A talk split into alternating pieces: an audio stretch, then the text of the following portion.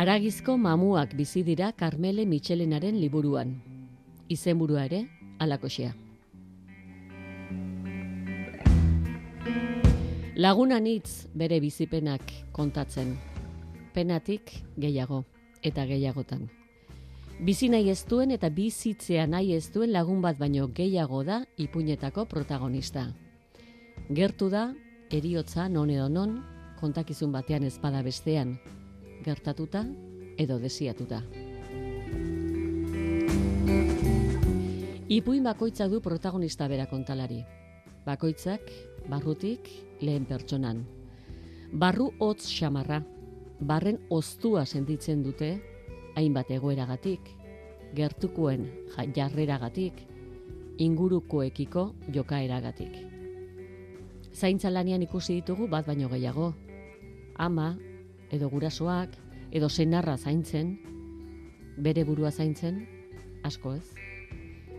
Autoestimoa galdutare ageri dira bakan batzu, izan aurra edo emakume heldu edo gizonezko sasoiko. Nahi ezten sexu harremanetan eta baita behartutako indarkeriazkoetan ere. Familia harremanak, bikotearenak, nagusi langilarenak, kuadrilakoak, harreman lehorrak, Carmele Michelenak gure begiak begiradetara eraman arazi dizkigu. Malkoak erretzera ino izaten dituztela ikustarazteko, negarrari eutxiz disimulatzen aritzen direla nabarmentzeko. Bada bai, ezina, jarrera eutxiak, obedientziak, kontzientziak argak, zerbait gustoko izateagatik lotxarazitako sentimentuak, eta pentsamendu asko buru bihotz erraietako pentsamentuak dakizki esaten protagonistak aldian aldian.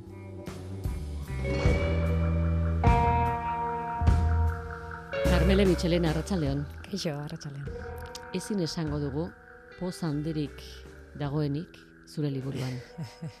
Ez, poza justu elitzake adjetiborik egokiena izango nire nire liburua deskribatzeko. Zein da adjetiborik egokiena? Nik uste dut mina, mina nabarmentzen dela e, ipuin guztietan, eta pixu gehien horrek duela, ez? Bizitzak ematen duen mina. Eta min horrek eragindako hotza. Ezurretara ino sartuta dute zure protagonistako, zure protagonistetako askok. Bai, e, bai azkenean e, kontatzen dana da, min horrek nola baldintzatzen duen protagonista hoien bizitza, eta eta nahi eta nahi ez min hori, bazuk esan dezun bezala, hotza da, ez? Ez urrak izozteraino sartzen den mina, e, momentu batutan ze, paralizatu ere egiten dutena, ez? Pertsonaia bera, eta zirte zart momentu horietan, ba, ba minak gidatzen dituna. Amarri bai. amar lagun, kontalari. Lehen pertsonaren autua, zergatik? Ba, iasan, Esango nuke, sensibilitatea handiko e, ipuinak diala, e, esan deten bezala, mina oso presente dago, eta gustatzen zait irakurlea ere, ba, pertsonaia edo protagonista dagon leku eta momentu horretan e, senti dadila, ezta? Irakurlea eta senti dezala, ba, kontatzen ari naizen hori, momentu horretan, ba, irakurlea bera bertan balego bezala. Eta nik uste lehenengo pertsonak asko laguntzen duela hortan. Eta zer moduzko ariketa izan da, hainbeste nortasunetan eta izaera anitzetan lehen pertsonan aritzea? Ba, bueno, nik esango nuke tendentzia bat badu dala, eh? lehen pertsonan e, idaztea. Bai, egia da momentu batzutan batez ere ipuin bildumak direnean, e, zaila izan daitekela ondo beriztea pertsonaia guztiak, ezta? E, e, antzekotasunik jarri nahi ez diezuen, ez diezuenien, ba, e, norberari bere ezaugarriak ematea edo ondo ondo desberdintzea pertsonaia bakoitza. E, gerta daiteke hori izatea zaiena, ez? Baina bueno, bestela gozatu egiten da. Izaeraz desberdintzea eta minaz eta oinaz emotaz ere desberdintzea. Hori da, eta aipatzen ditugun mamu hoiek benetan e, desberdinak izatea, ez? E, pertsonaia batetik bestera, mina desberdina izatea, mina sentitzeko modua desberdina izatea, eta eta min horrek baldintzatutako hori des, desberdina izatea, ez? Batetik, bestela, bestela errepikako regia gertatuko litzateke, ezta? Itolarria da lehen ipuina. Seme bat kontatzen ari da, nola ari den ama zaintzen. Bai. Bueno, aitari ere begiratzen dio. Mhm. Bai. errudun sentimentu ere badu semeak? Bai, e, nik uste dut hor, semearen sentimendua kontatzen direla, baino kontatzen den, zek, garantzitsuena ez nuke esango, baino aitaren papera ere oso berezia dela, ez? Ipuin horretan, aitak sentitzen duena, e, sentitzen duen mina, benetan aitarena da, ez semearena, ez? Semeak ikuste lankarga izugarria sentitzen duela, e, itota sentitzen dela, ba, ama sentitzen den moduan, edo beste modu batera, baina itota, ez? Sentimendu hori izan daiteke. Baina aita itota sentitzeaz gain ikuste dut e, mina nabarmentzen dela.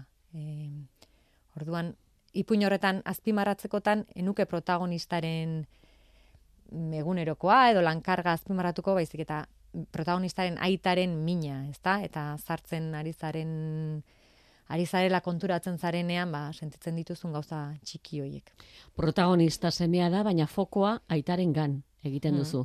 Ez duzu beti lehenbiziko pertsonan kontatzen da e, duelako bera izaten edo bera eginarazi protagonista bakar. Bai, hori da, hasiera batean badirudi, e, amaren eta semearen arteko harreman horretan jartzen detela fokua, ez da? Baina gero e, historia, historioak aitarengan jartzen du begira da, semeak ere aitarengan jartzen du begira da, eta esango nuke benetan kontatzen den historia aitarena dela, ezta? Aitaren aitaren zahartze prozesu hori eta mamu hori hasieran bai, es, e, ama da, e, ama esango nuke badagoela, ez? Mamu mamu bihurtuta edo mamu itxura horretan, baino aitak ere asko du mamutik, ezta? E, pixkanaka gero eta mamuago delako. Zenbat ama eta zenbat aita? Zure amarri puña hauetan. Bai, bai, egia esan oso etxe girotik kontatutako ipuñak dira, e, historioak dira, eta bai, aita ama, seme, e, nik uste, etxe giroan kontatzeak eragin duela horretan. Bai, oso gertuko harremanen bueltan ibilizara. Bai, bai, bai. E, oso pertsonaien barrutik kontatuta, oso harreman intimoak, esango nuke, etxe giroan, eta edozein pertsonaren eguneroko bizitzan topatu daitezken harremanak edo topatu daitezken arazoak izan daitezke oso arazo ohikoak izan daitezke itxura batian, ez? E, azpimarratzen detena da fokua jartzen detena da esan deten bezala min horretan edo arazoa kontatzeko modu horretan edo baino bestela uste oso ohiko ohiko gauza kontatzen ditu dela, oso etxegiroko gauzak. Gai, denek ezagutzen dugu bizi izan dakoak direlako, edo inguruan norbait ezagutzen dugulako, ala bizi dena. Bai, bai, nik uste e, aipatzen diren gaiak oso desberdinak izan da ere, ba, denak gertutik, ba, ikusi dugula zahartzaroa, zahartzaroak ekartzen duena berekin, e, ikusi dugula gaixotasuna, ikusi dugula eriotza, eta azkenean ipuinean gai hoiek nagusitzen dira. Biotzira da, bigarren ipuina, bikote harremana izandako baten istorioa kontatu duzu. Bai. Hor bai? batez ere pertsonaiaren iraganak nola eragiten duen pertsonaien pertsonaia horren orainean, ezta? E, era bat baldintzatzeraino ba, bere bizitza momentu horretan ba, lehen esaten duen, ez? Zirte dozarte egiteko momentu horretan nola iraganeko mamuak etortzen diren, ustez ahaztutakoak, baina ez, bapatean agertzen direla eta eta benetako bihurtzen dira benetan eragiten dutelako. Baize, lehen ipuinean errudun sentitzen bazen protagonista, semea, hemen forensea den bikoteoia, ez da errudun sentitzen, edo bueno, besteen ustez ala sentitu beharko bazuen ere, garai harretan, hmm. iraganean, hmm. etzen sentitu. Hmm itxura hori ere ematen du, ez? E, nik uste dut itxuratik asko dula pertsonaia honek. Esango nuke liburuko pertsonaia krudelena dela. Eh? Pentsatzeko moduagatik edo... Baina... E, onartzen du, bai. bere jokaera ez dala zintzua izan. Bai, baina Aprobetxategia. Bai, irakurleak ere suma dezakela. En, pertsonaiak esaten duen guzti hori behar bada ez duela hain hain garbi esaten edo ez dakit, ez dela pertsonaiak ere behar bada baduela hor erruduntasun horretatik zerbait, ezta? E, eta badela babesteko neurri bat esatea ni naiz erruduna, ezta? Baina hori esaten badezu behar bada da sinisten dezulako hor e, bihotzaren txoko txiki txiki batean ba erru erru pixka bat badakazula. Errua, kontzientzi karga, zergatik gustatzen zaizu?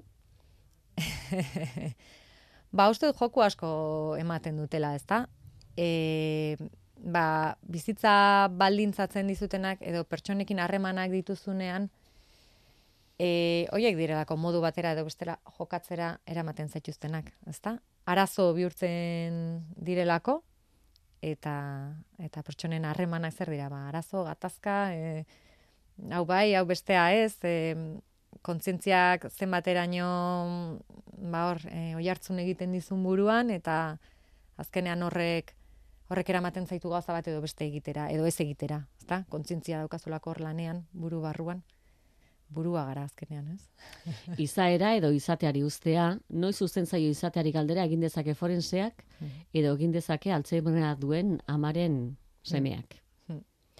Edo Egi... oean gaixo ezertarako gauza esten senarraren emazteak. Bai, en, zer da izatea, ezta? Edo, edo zer gara. En, bizitza osoan uste izan duguna gara, e, bizitzako azkeneko urteetan zartzen ari gara, aldatzen ari gara, hori ere bagara, edo, edo izateari utzi diogu, ez? gustatzen zait galdera horiek egitea, benetan nik ere ba, modu batean pentsatzen dudalako gauza horietan, ez da? Zer gara, ez? E, zartu eta azten zaigunean izan garena, bizitza osoan izan garena, momentu horretan ze, zer gara. Eriotza ere bada, Bai. gertu dago, zure ipuinetan. Bai. Hori ere gustokoa duzu, gai gustokoa. Bai. Bai eriotza desiatua eta mm bai eriotza gertatua. Mm Bai. E, ipuina buena abia puntua gaina, e, bueno, e, eriotzari buruzko ipuin bat izan zen, ezta? Oso ba nire aitari idatzetako ipuin bat, ba nire aita bueno, oso gertu bizitako momentu bat izan zen. Orduan ba, gustatzen zait eriotzari buruz idaztea, uste dudalako oso desberdin bizitzen dugula pertsona guztiek, eta liburuan ere pertsonaiek desberdin bizitzen dute eriotza. Batzuk amorrutik, batzuk gehiago ulertzen dute, batzuk modu batera ulertzen dute, beste batzuk beste modu batera, eta batzuk ez dute ulertzen. Eta, eta behar bada ez dugu ulertu behar. Ez? Baina gustatzen zait, pentsatzea ba, bizitzaren parte izanik eriotza, e, bizitza osoan zehar, zenbat lan, zenbat negar, zenbat zalantza, zenbat erabaki horren inguruan, ezta eriotzaren inguruan, edo edo pentsatzea gure etorkizuneko eriotza horretan. Hil zeinenean errezagoa zen zure eriotza, Tristim, tristura, disimulatu beharrik ez.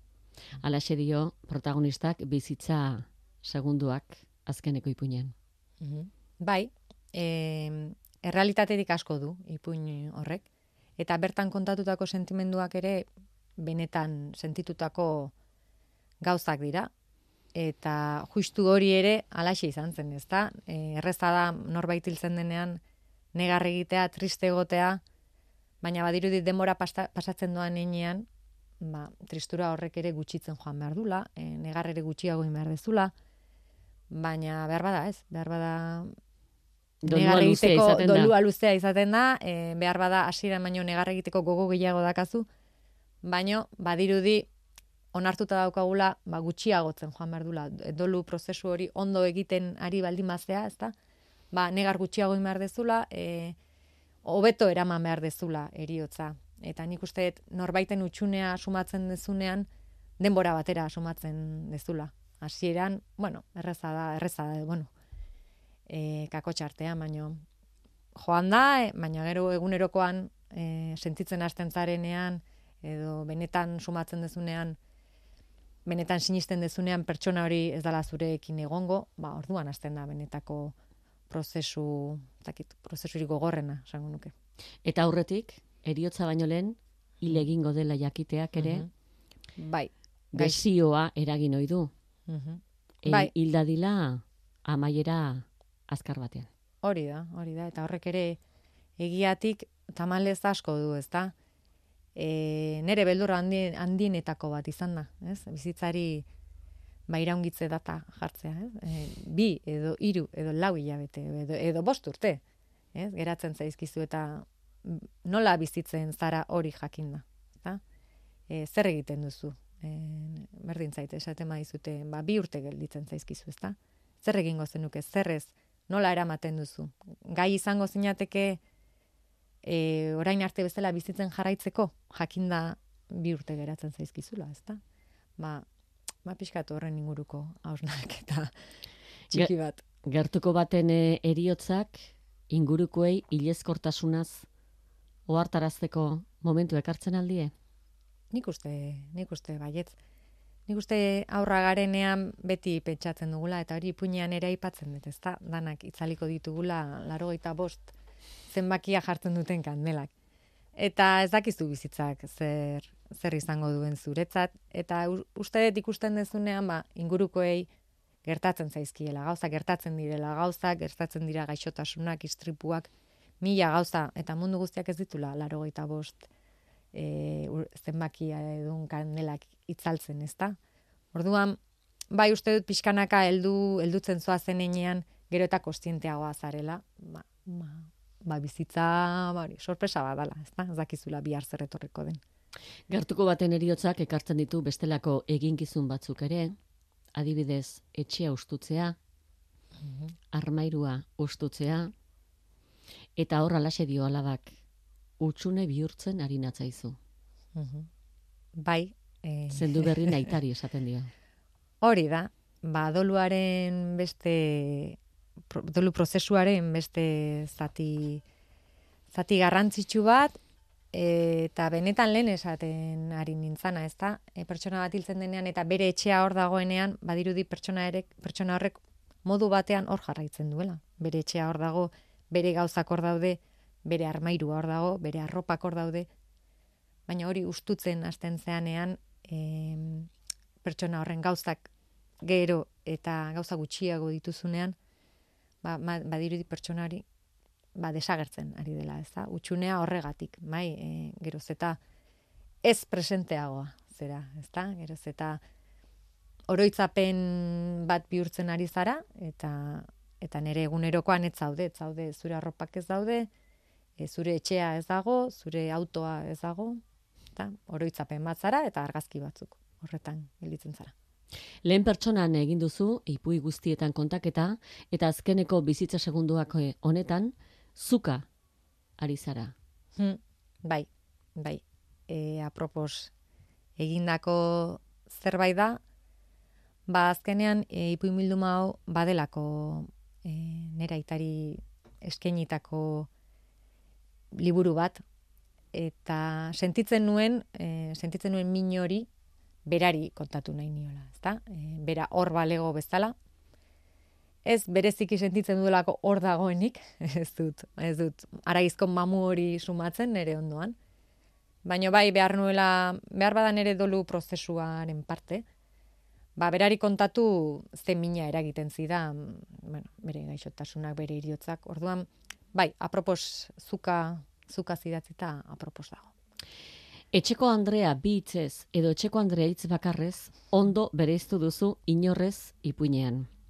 Elena nagusia da, etxeko Andrea bi hitzekoa, eta Amanda Neskamia, etxeko Andrea.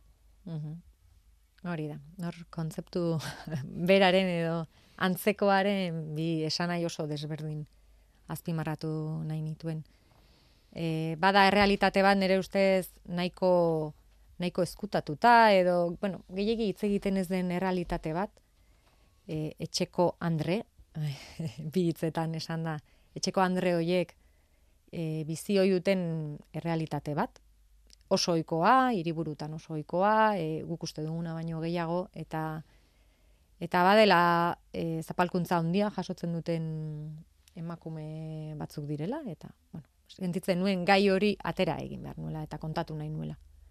Itzeketeko moduak eta isilik egoteko moduak ere aipatu dituzu, hainbat ipuinetan. Inorrez, inorrez honetan adibidez, ere nagusiak ez du eskatzen, ez du agintzen, garbi, baina ala egiten du. Bai. Alduzunean, esan da.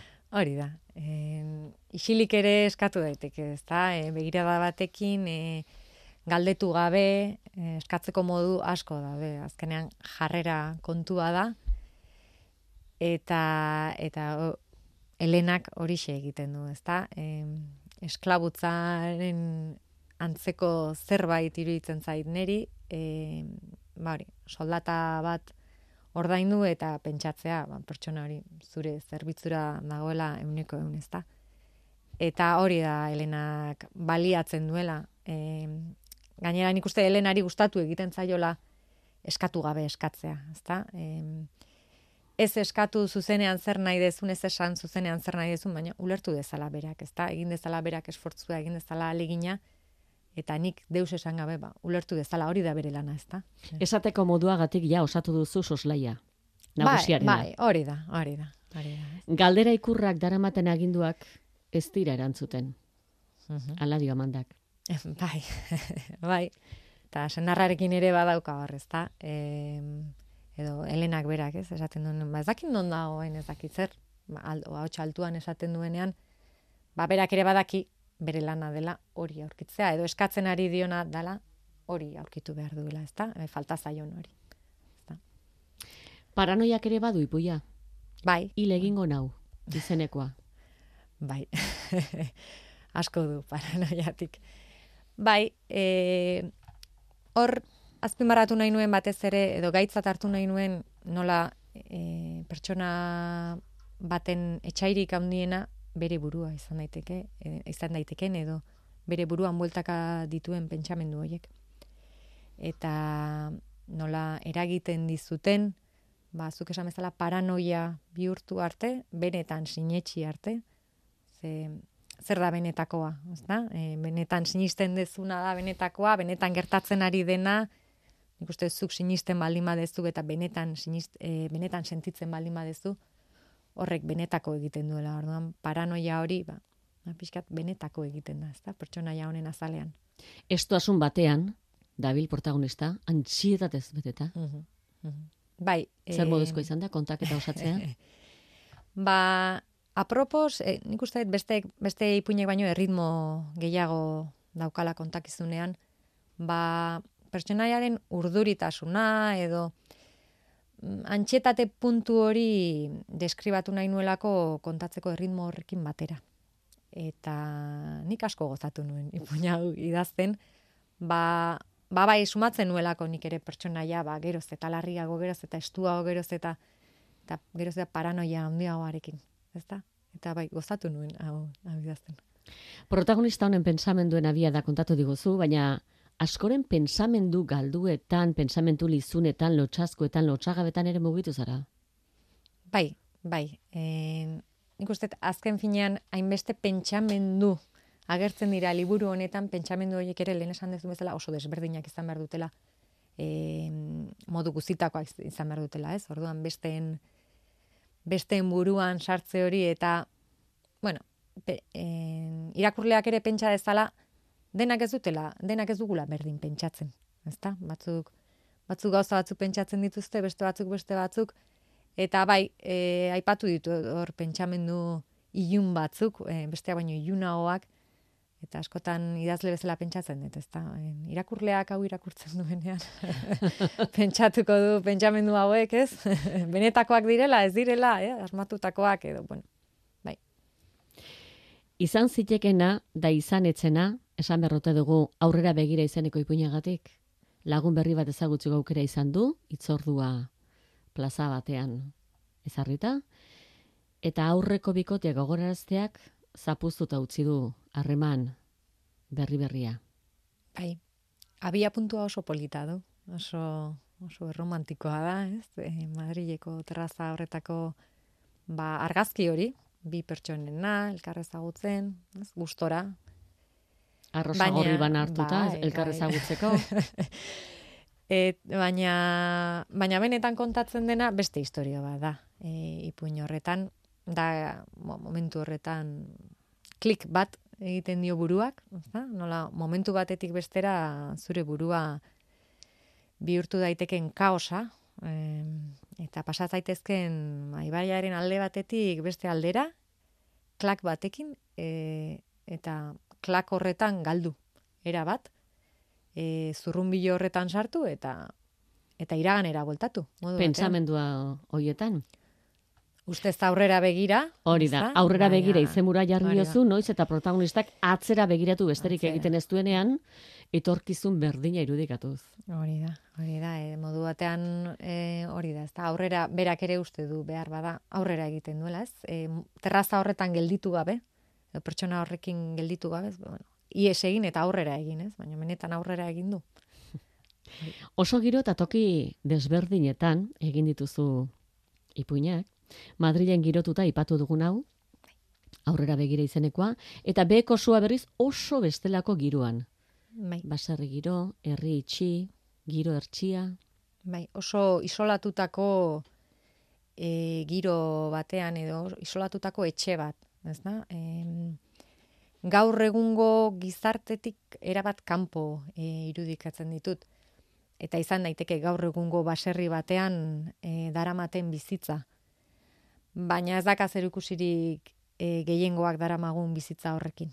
E, horregatik, nik uste espazioz e, oso isolatuta dagola, etxea bera, eh, baserri giro horretan, eta pertsonaiak ere baserri horren barruan harrapatuta eta isolatuta daudela. Nolako ama da?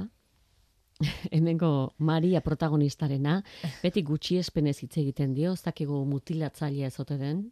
Bai, hau izango da, liburuko bigarren pertsonaia krudela.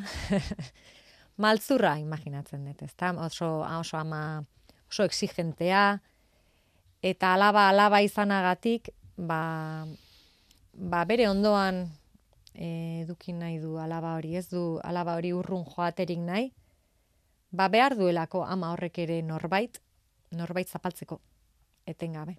Behar bada ama horrek izateko ere, berak nor dela sentitzeko, ba, ba besteak zapaldu behar ditulako. Zapaldu izen beretik hasita.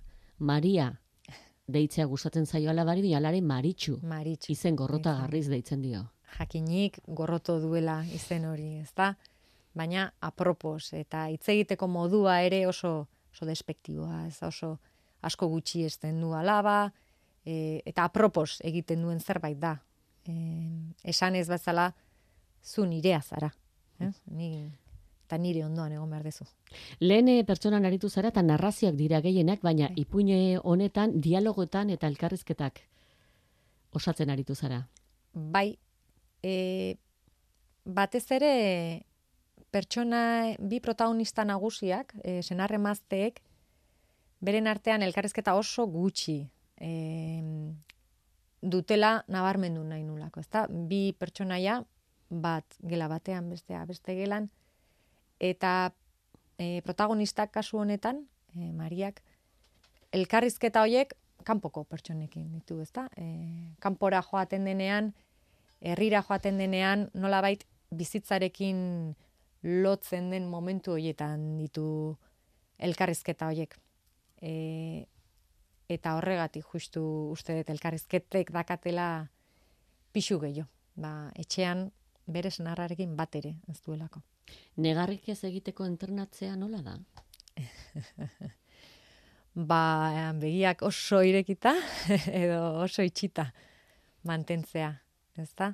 Batzutan, bai, uste dut, eh, ez diogula gure buruari negar lasai egiten uzten, eta e, ipuin hauetako pertsonaiek ere badute, ezta? E, erortzeko beldur hori, edo negarra erakusteko beldur hori. Ba, negarra ere askotan badelako zerbait ondo ez doan seinale, edo, edo mina dagoen seinale, eta askotan ez dugu hori onartu nahi. Ie begiradak erakutsi dizkiguzu.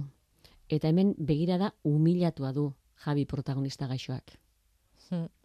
Gizontasun, gizontasuna galduta duela. Mindua. Bai, sentitzen duen gizon hori, ez? E, lehen esaten genuen izateari ustearena. Ba, nik uste Javiren buruan badagoela, badagoela mamu hori. Eh? Gizon, berak uste zuen gizon hori, ba, pixkanaka nola doan karga edo pixu, etxeko pixurik handiena e, bihurtzeraino. Sexu harremanak zure ipuinetan ez dira oso plazerezkoak. Ez, ez dira.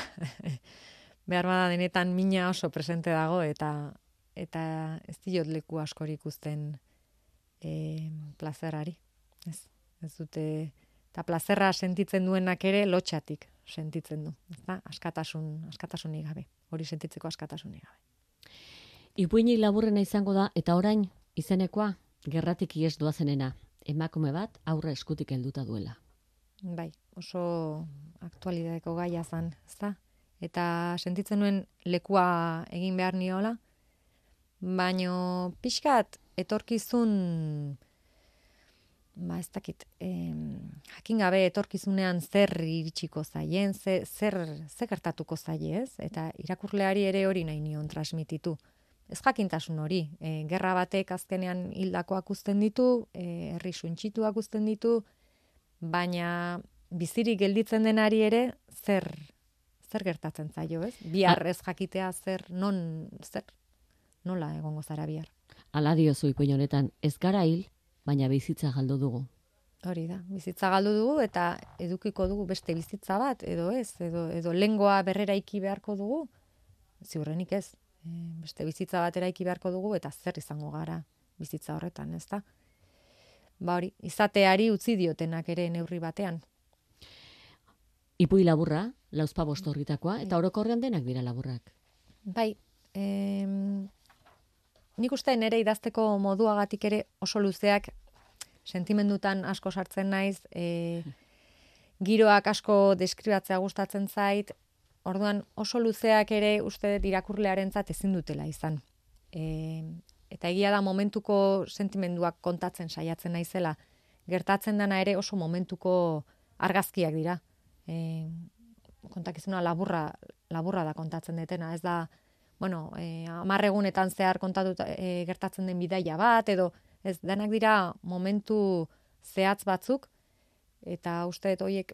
Baina ba, atzera karga dutenak, bai, bizitza bai, oso bai, batena. Hori da, hori da, baina badira, argazki horiek badira momentu zehatz batzuetakoak, ez da? Orduan, ba, bueno, alde horretatik. Gero, ipuina dira, ipuinak beti badute em, laburragoak, laburragoak, ez dakit. Hasi eta bukatu behar hori, ez da?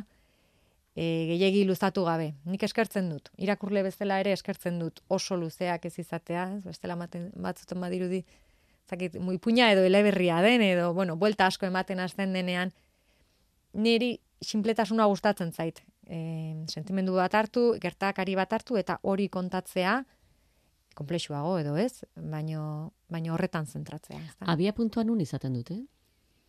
Ipuña hauek. Ipuña hauek, ba, araibizko mamu hoietan e, abia puntua denek guztiek hortan dute eta aragizko min aragizko mamu horrek sortzen dien min min horretan. Bai. Bukaera biztan dela? Bai, e, bai, normalean e, nere burura etortzen diren historio guztiak hasiera eta bukaera izaten dute, beti dakit e, ipuina noiz dagon bukatuta, nora iritsi nahi deten, eta eta bitarteko falta begira. Bitartekoa bai, e, gero buelta gehiago emate dizkiozu edo gutxio, baino normalean oso argi idazten hasi aurretik oso argi izaten dut nola bukatuko den ipuina. Eta bitarteko bide hori? Bitarteko bide horretan buelta gehiago ematen ditu normalian, bai. E, batzutan idazten zoa zen ere, gauza berriak agertzen dira, ideia berriak agertzen dira, edo pertsonaia berriren basartzen duzu, edo, bueno, atzera aurrera gehiago iten duzu baina normalean beti bukaera bera izaten da. Ipuin bakoitzak du izenburua, eta izenburu hori xe lehentxago edo ipuina bertan txertatuta ikusi izan dugu. Bai. Askotan gainera, ipuinaren azken hitzak. Bai, bai, e, behar bada e, ipuin guztien bukaera badelako oso esanguratsua edo historiari buelta ematen dion zerbait, edo edo argi pixkat ematen diona, edo Orduan gustatzen zait izenburuak ere zuzenean e, ipuinarekin lotuta egotea eta bueno, irakurleari askatasun gehiegi ez ematea, ba bueno, bere burutazioak egiteko edo edo tak, bere irudi irudipenak egiteko, ez? Nahiko argia izaten naiz. Eh, zentzu horretan izenburuarekin. Gustatzen zait. Zertaz izenburuak uste e, oso ondo azaltzen duela zertaz hitz egiten den ipuin horretan. Mina, ardatza, mina, zauria, oinazea, eta zalak ipuineko protagonistak zera dio. Min ematen dit, min ematen naiz. Hmm. Hmm. Bai. e, bai, pertsonaia, ba, hori, pertsonaia honek sentitzen duen mina, da bere mina, baina ingurukoen, edo, ez dakit, e, gizarteak, ba, bera bezalako emakume bati eskatzen dion horrek ematen dion mina, ezta? E, gizarteak eskatutako horri ezin erantzun edo, bueno, amatasun. Montse da, ama izan nahi du, bai. eta ezin du. Ezin du, ezta? Eta bere ama izateko aleginak kontatu dizkiguzu. Hori da, baina inguruan ikusten ditu e, bere lagunak, ez? Ama diren bere lagunak. Ba, bueno, inbiditik, ez inbiditik, hor zalantza dago, ezta? Megia da, e, gizarteak exigitu modu batera edo bestela adin horretako emakumei exigitzen diela, ez? E, ama izan behar hori, adina iristen denean. Eta gero nahi eta ezina iristen denean, ba, ba hor, minak hasten dira, erruduntasunak hasten dira, inbidia hasten da, ba, sentimendu asko hasten dira, nik uste pertsona ja honek asko ditula barruan, eta eta azalak behar bada horregatik, ez azalaren barruan e, murgi, zurrumbilo horretan nahasten zaion guzti horrengatik. Aitortzera usartzeren naizen arren, barru-barruan, umetoki utxaren parean gutxi gora bera, ama izateko nire eskubidea beste inorena baino eskubideago dela sentitzen dut. Ez dela justua besteak izatea, eta nik ez. Hori da, ez da. Eta nik uste dut e, sentimendu hori behar bada hitzez esatea, ez da polita gelditzen, baina nik uste dut e, ama izan nahi duten eta lortzen ez duten askok sentitzen dutela, ezta? E, beraien emakume izaera horretatik, ba, ama, ama izan beharra edo ama izan nahi eta ezina onartu, onartu ezina hori, ezta? Ba, emakume zaren aldetik badirudilako e, gaitasuna izan behar dezula ama izateko, baina, baina denek ez dute, ezta? Eta zuri egokitzea ba, zuk ezingo dezu. Ba, hori, nahi dezunean, ba, gogorra, gogorra. Bai bakarrik sentitzen direla protagonistak? Bai, e, nik uste dut mina oso bakarrik eramaten dutela protagonista guztiak oso barruan. Ez dela konpartitutako min bat, eta azken finean, bakardadea kontatzen da, ba, ba arazo hoietan oso bakarrik sentitzen direlako. E, zaintza lanetan bakarrik sentitzen direlako, gaixotasunaren aurrean ere mina barruan eramaten dute eta bakarrik sentitzen dira, etengabe da min hori nork bere barruan ondo ezkutatuta eramatea, eta horrek azkenean bakartu egiten zaitu, beste engandik. Min hori ez konpartitzeak berak, mm, bakardade hori ematen dizu. Konpartitzeko modu bat izan daiteke galdetzea, baina Montseren kasuan adibidez, kuadrilakoek galdetur ez diot egiten, lagunik baute duen adibidez, mindukote duten beldurrez, eta ez galdetzea bera mingarriago?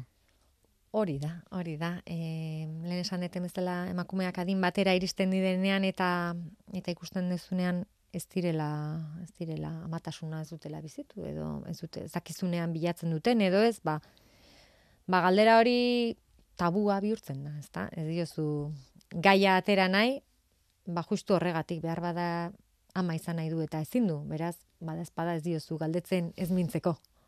Eta behar bada alderantziz izan beharko luke, ezta? Galdetu, itzegin, konpartitu minak, baina ez da inerresa. Aur bindu baten ikuspegitik ere aritu zara? Bai. Arazoa da, azaroa da orain bai.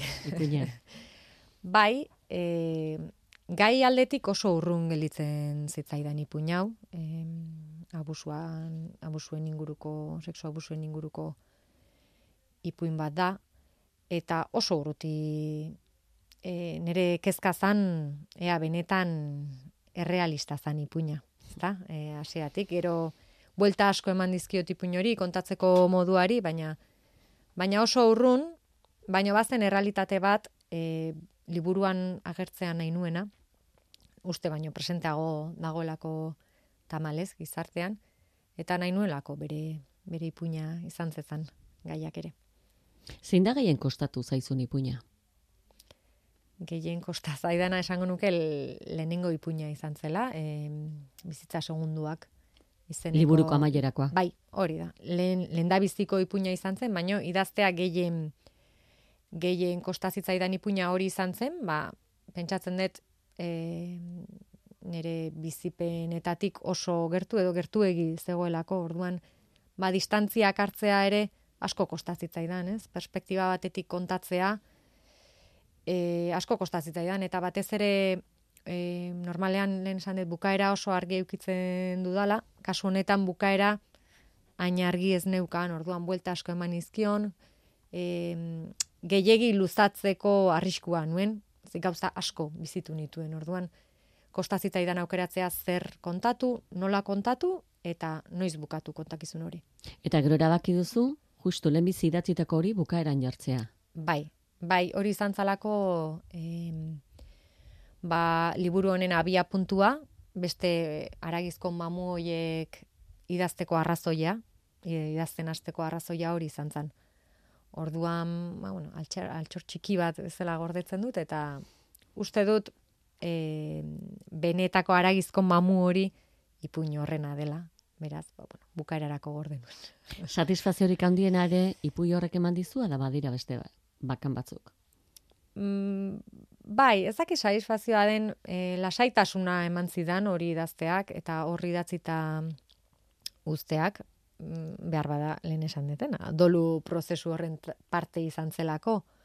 Orduan, e, bai, berezi, bestea baino bereziagoa da ipuin hori, eta beste begirada batekin begiratzen diot, dudai gabe. Orduan, bai, altxor txiki bat bada niretzat. Bai. Begirada kontatu dizkiguzu, malkoz betetzen direnak, disimuluan beste batera begiratzen dutenak, isten mm. direnak ez ikustearren, aurrekoari begiratu ere egiten ez diotenak, ikusten ez dutenak? Ba, mila begira da mota. Ipuin bakoitzak bat dauka. E, baino, azken finean da begiradek zenbat esaten duten. Ez, ez begiratzeak zenbat esaten duen, begiratzeak momentu jakin batean, ez, ba, bueno, elkarrizketa batean, egiten zaudenean pertsona batekin, ba, begirada altxatzeak, zer suposatu dezaken, ez zer esan gabe, asko esatea edo edo ez begiratzeak, ezta? Edo edo maitasun begirada bat edo azkenean begiradak hitzik gabe asko esaten dute. Orduan, bueno, e, ipuinean ere deskribatu ditudanak begiradak izan dira. Etengabe begiradak hitzez deskribatu ditut, baina justu dia baisiltasunean esaten diren gauza horiek. Hase zinen e, idazten, bat ipui bat ja bazenulako garbi bai. eta denak ere erabaki zenuen minaren inguruan eta denak ere den esan dugun bezala bizi pozik gabeko eta minaren ingurukoak behar zutela izan. Bai, eh, azken finean aragizko mamuekin lotuta egonik bai, e, ikusten oso giro grisian ikusten ditun e, aragizko mamu guzti horiek e, atzera egin nun, e, aurretik idatzitako ipuinen bat ere hartu nuen eta moldatu nuen, aragizko mamuak libururako, baino bai, e, tendentzia bat ere badut, eh? Hola, gai nahiko serio, nahiko dramatikoetara jotze, jotzera, eta gustatzen zait gauza horiek kontatzea. Zer moduzko izan zen azken begira da ja liburua osatuta zenuela ikusi zenueneko ura? Ba, ba, bertigo pixkan sentitu nuen, bueno, batez ere eskuan hartu nuenean, eta, bueno, kalean zegonean, eta ja forma bat ematen diozunean, zuk idatzitako, idatzitako horri, oso nere sentitu nuen, e, nuen bat ere arrotz sentitzen ez da, nik idatzitako zerbait bezala, baino, bertigo pixkat, ba, bueno, gero, e, liburu den dagoenean, irakurleak hartzen du, ez, gustatuko zaie, zaie gustatuko, ez, denbora galtze bat izango da, edo benetan gozatuko dute, edo gauzak nik idatzi ditudan bezala ulertuko dituzte, ze ordura arte bai e, argitaletxeko editoreak irakurtzen du, ba, jende gutxik irakurtzen du ez, baina behin forma horretan, liburu formatu horretan dagoenean, jende askoren eskutara iristen da. Eta hor, ba, zalantza asko, ipuina nik idatzi bezala ulertuko dute, edo esaldi hau, edo, bueno, hor ja, bertigo pixka bat, ea, jendeak ze, ze erantzun ematen zuen. Behin liburu egindakoan pentsatzen duzu irakurlarengan. Ez, lehenago ere pentsatzen duzu, baino, baino nere kasuan liburu den datan ikusitakoan, bai, uf, bueno, ia ba orain e, jendeari gustatzen zaion benetan, ezta? Bada ardura bat, ardura bat edo bueno, liburu bat azkenean erosi dendara jutentzea, erosi egiten duzu, e, denbora bat eskaintzen diozu, irakurle bezala, denbora izanik gaur egun dagon gauzaik preziatuena, ez da? Hain gutxi duguna eta eta jakinda irakurleak denbora bat eskainiko diola, ba, bueno, ia probetxuzko denbora, den, ez da? Ba, zalantza horiek. Zuk noiz eskaini diozu denbora? Liburu honi? Ba, liburu honi denbora asko eskaini diot, bai idazten, eta gerora ere, e, ba, liburu forman, nire eskutan, bara, paperezko e, formatu honetan, ba, orain dela aste gutxi, e, irakurri nuen, berri irakurri nuen. Eta? Ba, oso pozik, momentuz oso pozik. E, esan bezala, bertigo pixka batekin irakurri nuen, nik uste idazle guztiei gertatzen zaiela, ez?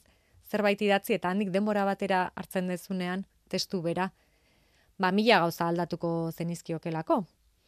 Nik behintzat, e, bizitza aldatzen doa, zu aldatzen zoaz, eta behar bada, ba, orain dela urte bete kontatuko zenituzken gauzak, ba, orain beste modu batera kontatuko zenituzke, ba, bizitza ere aldatu egiten delako.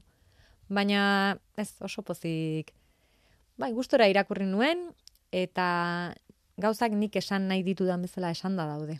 Ez, ez da, ba, jo, ba, honik ematen du presaka idatzita ez, ez dago olako olako ezer, eta alde horretatik gustura. Eta liburua eskutan, azala parean, bai. itzalez osatuta dago, bizimodu baten zatiko irudia da, leiotik sartzen den argitasun zati horretan, dutxa? Bai, eta utxune bat agertzen da, ezta? Itzal bat agertzen da, dutxa erabili bat, dutxan urtantak ikusten direlako, orduan, ba, aragizko mamu hoiekin erreferentzia hori egiten dio, ezta? Aragizko mamuak e, badute errealitatetik asko, fantasiatik asko, ez? Ai, mamuak dira, baina aragizkoak dira, benetakoak dira, ezta? Eta azalak ere egiten dio erreferentzia hori. Ikusita ba, ba dutxa hori, badela ipuinetan agertzen den espazio bat. Eta urtantak ikusteak, ba, ba esaten diztu hor norbait egon dela, ikusten ez den arren, baina norbait pasa dela dutxa horretatik. Orduan, bueno, mamu bat modu batean eh, adierazten du edo edo agertzen da mamu bat azal horretan ere, ez? Eta gero itzalek, ba bueno, itzal lore hartuen itzal hoiek, ba ba niretzat dira azken eguzkizpiaren bila ba erdi hartuta dauden lore hoien azken atxa izango balitz bezala, ezta? Bizitzari heldu beharra e, baina jartasun horretatik ba, ba minez bezala, ez da? E, ezin agonik, zerbait agonikoa bezala ikusten dut, ez? Itzaloietan. Orduan, uste dut ipuinekin oso ondo dijoala azala. Azalera bertara aterata dago, sariaren aipamena, donostiak iriko kutsa literatura saria.